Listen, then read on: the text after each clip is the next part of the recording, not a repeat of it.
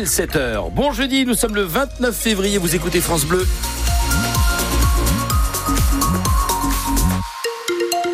Le journal de 7 heures, François Pelleret. Alors après ces brumes matinales, la lumière pointera Oui, le soleil arrivera et ça devrait être une belle journée. On va profiter d'un soleil assez sympa, assez généreux. Les températures seront sympas aussi. 12 degrés au meilleur de la journée à Sarreguemines, à Turville, à Forbach ou à Metz.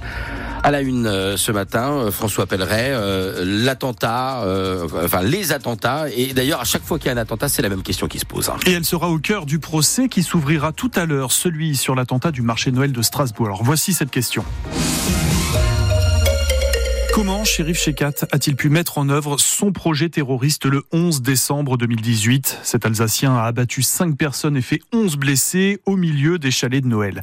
Quatre accusés soupçonnés de lui avoir fourni des armes comparaîtront à partir de ce matin devant la cour d'assises spéciale. Shérif Shekat, lui, a été tué par la police après deux jours de cavale. Mais personne n'échappera donc à, cette question. Comment un homme multicondamné, notamment à Metz, a-t-il pu sortir des radars? Xavier Yokoum représentera un couple de qui font partie des victimes. La jeune femme d'ailleurs a été grièvement blessée. C'est un parcours euh, d'une personne qui a été euh, repérée comme euh, pouvant quand même poser problème, puisque comme souvent, les passages à l'acte sont précédés d'un fichage S, et c'était le cas en l'espèce, ce qui en dit quand même long sur la trajectoire de cette personne. Et la question qui est toujours l'éternelle question du moment du passage à l'acte, qu'est-ce qui fait que de potentiels auteurs, on passe à l'acte tel jour d'une manière déterminée. Et c'est une immense difficulté puisque elle met en échec régulièrement les services de sécurité alors même que les personnes sont sous surveillance. Ça, c'est une vraie question. France Bleu Lorraine a préparé sur euh, francebleu.fr un, dossier complet sur euh, ce procès, un procès qui durera cinq semaines.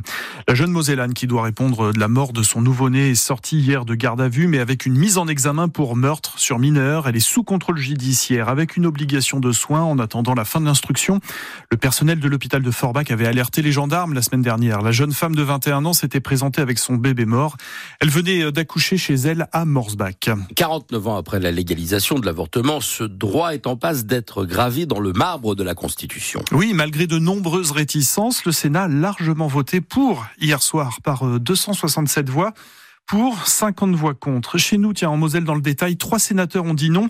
Catherine Belriti, Qualifié Qualifié, Christine Herzog, et deux se sont prononcés pour, Jean-Marie Mison et Michael Weber. Pour l'inscription, donc, d'une liberté garantie de l'IVG dans la Constitution, pas un mot n'a été modifié. La sénatrice socialiste de l'Oise, Laurence Rossignol, nous dit à quel point ce vote est historique. Elle a été euh, dans le passé, euh, entre autres, ministre des droits des femmes. C'est une victoire des féministes, c'est une victoire des Françaises et des Français, parce que leur soutien indiqué par tous les sondages a été un argument massu, y compris pour le Sénat. Aujourd'hui, les Français peuvent être fiers d'eux, peuvent être fiers de leur pays, mais je voudrais dire que pour ma part, la limite à mon bonheur, c'est le reste du monde. Toutes les 9 minutes, une femme meurt d'un avortement clandestin sur la planète. Et je voudrais leur dire que cette euh, inscription de l'IVG dans la Constitution en France, cette première, c'est d'abord pour elle et que notre combat maintenant, c'est pour l'accès à l'IVG partout, pour toutes. On mènera le combat avec elle, pour elle, mais on sera plus forte pour le mener. Ce vote-là, c'est un vote pour toutes les femmes du monde. Dès hier soir, le président Macron a convoqué les députés et sénateurs pour un congrès à Versailles dès ce lundi. Ce sera la dernière étape pour modifier notre constitution. Il faudra alors réunir trois cinquièmes des voix.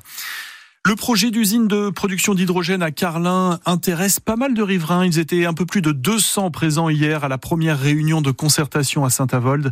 Pas mal de salariés de la centrale Émile Huchet, des élus locaux également, et puis des riverains. Ce projet, c'est le projet Émilie. Il est mené par Gazelle Énergie et GRT Gaz. C'est l'avenir de la tranche à charbon de la centrale Émile Huchet, hein, parce qu'elle est amenée à, à, disparaître, cette tranche à charbon.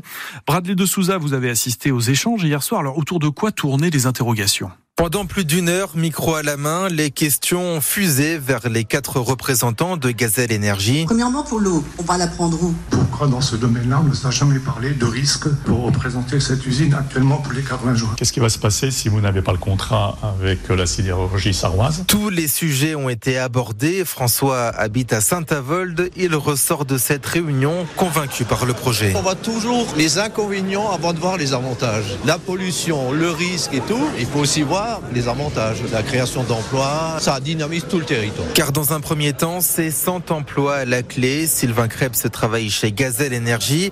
Lui est venu se rassurer. C'est le but que chacun comprenne qu'on n'est pas là par hasard. Le projet, en fait, il est vraiment construit. On a quelque chose qui tient la route. Je vous rassure, les risques industriels, s'il y a bien un acteur qui est en mesure de les maîtriser, c'est bien Gazelle Énergie. Sur l'emploi, donc c'est 100 emplois, ça va être 6 équipes de conduite. Une transparence nécessaire, estime Antonin Arnoux.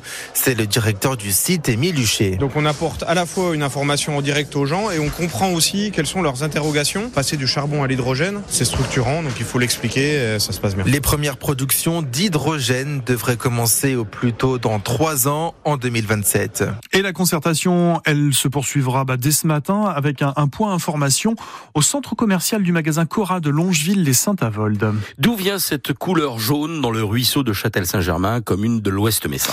Une question que se posent les habitants depuis plusieurs jours. Rien de toxique, rassurons-nous, la mairie a fourni des explications. Elle a introduit un colorant inoffensif pour suivre le chemin de l'eau dans la vallée de Montvaux. Cette campagne de traçage va durer 50 jours. Vous trouverez des photos de ce ruisseau sur francebleu.fr. L'équipe de France féminine de football n'a pas résisté à l'Espagne. Elle s'est inclinée en finale hier soir de la Ligue des Nations 2 à 0. Les Espagnols sont championnes du monde en titre et elles jouaient à domicile devant 32 000 supporters à Séville. À un quart d'heure près, il pourrait fêter son anniversaire tous les ans sans se poser de questions. Oui, Adriano Leda, c'est un habitant du village de Herbitsheim, c'est à côté de Saralbe, et il fait partie de ceux qui sont nés un 29 février, ce jour qui n'existe que les années bissextiles, que tous les 4 ans. Et quand on vous dit que son destin s'est joué à 15 minutes près, c'est qu'il est né à 23h45. Le médecin avait proposé à ma mère à l'époque de me déclarer le 1er mars. Et ma mère a refusé parce que il y avait Philips qui offrait cette année-là un rasoir à tous les bébés du 29 février. Par la suite, elle a reçu ce fameux rasoir que je n'ai plus depuis longtemps. Mais euh, par contre, j'ai encore, mais je ne sais pas où, le courrier où c'est écrit vous avez reçu un rasoir pour la naissance de votre fils. Ben, C'était gratuit. Alors vous savez, il venait d'arriver en France depuis quelques années, donc euh, les temps étaient durs pour tout le monde. Si on pouvait avoir quelque chose de gratuit, c'était bien, quoi. Adriano Leda, à qui on souhaite un excellent anniversaire. Il a 64 ans, hein. c'est, le vrai âge, hein, 64 ans évidemment. Tiens, on, on a, c'est le vrai âge. on est allé piocher dans les chiffres de l'Insee, l'Institut de la statistique. Bah, il y a finalement seulement 28 000 naissances de, un 29 février depuis 1968. De 68 à Combien 2021, 28 000 naissances. Oh, c'est, c'est, c'est pas beaucoup. C'est pas beaucoup non plus. Hein. Non, non, en effet, un 29 février. En même temps, ça revient qu'une fois tous les 4 ans. Et c'est ouais. cette année. Ouais.